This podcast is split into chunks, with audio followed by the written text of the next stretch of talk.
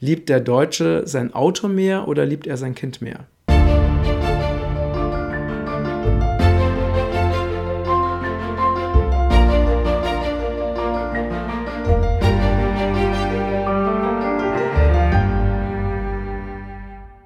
Hallo ihr Lieben, heute ist der beste Tag deines Lebens und der beste Tag meines Lebens und heute geht es um Autos und Impfen.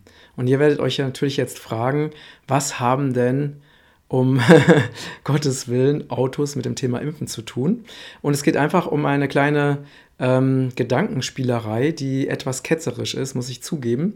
Und möglicherweise äh, könnte es sein, dass sehr viele Menschen über dieses Video sehr verärgert sein werden. Aber sei es drum, ich finde es trotzdem wichtig, das jetzt mit dir zu teilen. Und schon geht es los. Also, stell dir vor, du kaufst dir ein neues Auto. Ja? Oder sagen wir, der Deutsche kauft sich ein neues Auto und ähm, er prüft dieses Auto auf Herz und Nieren. Ne? Das heißt also, ähm, wahrscheinlich hat er schon mindestens ein halbes Jahr vorher diesen Autotyp also in- und auswendig studiert, hat sich Studien besorgt, dann geht er zum Händler, er fährt Probe, er lässt sich die Garantiebedingungen zeigen, er schließt eine wirklich ähm, die beste Versicherung ab, die man sich vorstellen kann und so weiter. Das heißt, er investiert richtig viel Zeit richtig viel Geld und richtig viel Aufwand, um dann sein besonderes, heiliges deutsches Auto zu kaufen. Ja, ähm, das kennen wir alle und ähm, da ist wirklich, da bleibt keine Frage offen, ähm, da ist kein Punkt unbeantwortet,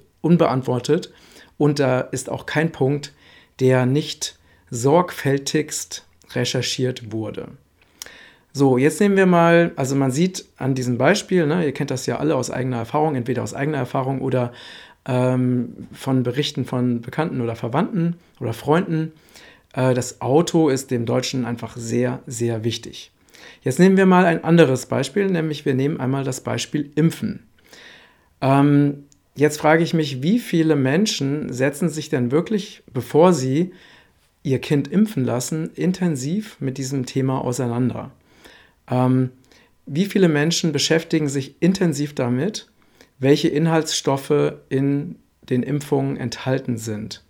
Weil diese Inhaltsstoffe wird man, die bekommt man ja nicht gezeigt, sondern wenn man zum Arzt geht, dann äh, wird der Arzt ja einem erzählen, dass das eben alles wichtig ist und dass es gut ist und dass es gut fürs Kind ist und dass es fahrlässig sei, wenn man das Kind eben nicht impfen würde.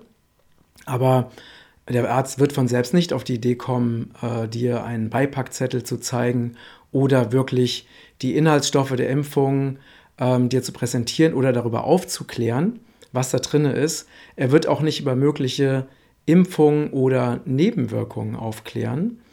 Und die allermeisten Menschen hinterfragen das überhaupt nicht. Das heißt, sie beschäftigen sich noch nicht mal mit dem Thema Impfen. Das heißt, äh, diejenigen, die sich damit beschäftigt haben, wissen, dass hochgiftige Substanzen wie zum Beispiel Aluminium, Quecksilber, Formaldehyd oder zum Beispiel auch ähm, Zellen von abgetriebenen Embryos oder ähm, Tiereiweiß in diesen Impfstoffen enthalten ist. Aber diejenigen, die sich nicht damit beschäftigen, die wissen es einfach nicht. Die vertrauen einfach ihrem Arzt. Ähm, und was noch dazu kommt, ist, dass die Hersteller, also weder der Arzt noch der Hersteller noch die Regierung die ja Impfstoffe propagiert, beziehungsweise sie ähm, sogar bei Masern jetzt zum Beispiel zum, zur Pflicht erklärt hat, äh, übernehmen irgendeine Haftung für mögliche Folgeschäden.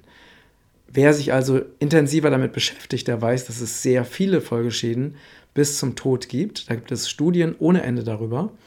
Ähm, wer von den Eltern stellt sich diese Fragen? Wer von den Eltern fragt sich denn wirklich, ob der Hersteller, der Impfstoffhersteller, der wirklich Milliarden damit verdient, ob der Haftung für irgendwelche Folgeschäden übernimmt. Das wird auch nicht erfragt. Es wird auch nicht, der Arzt wird auch nicht gefragt, ob er denn für mögliche Schäden haftet. Denn äh, das wird er natürlich auch nicht tun. Und ähm, der Staat haftet dafür natürlich auch nicht.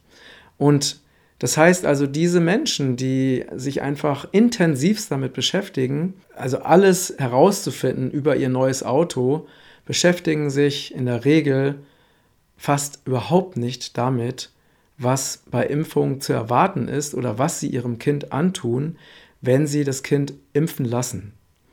Und ich finde, das ist wirklich ein sehr deutliches und eklatantes Missverhältnis. Und jetzt möchte ich nochmal eine echt ketzerische Frage stellen, für die mich möglicherweise viele verurteilen werden. Aber ich finde es wichtig, diese Frage zu stellen. Liebt der Deutsche sein Auto mehr oder liebt er sein Kind mehr? Und einfach nur mal so als ähm, Gedankenanstoß. Und äh, ich, ja, ich freue mich äh, absolut auf eure Kommentare, auf eure Meinung dazu, ähm, auf diesen möglicherweise absurden Vergleich, möglicherweise aber auch nicht. Ich finde ihn sehr, sehr treffend. Ähm, bin gespannt auf euer Feedback und ähm, ja, vielen Dank fürs Zuschauen und Zuhören und noch einen wunderschönen, glücklichen Tag für euch. Alles Liebe, euer Matthias.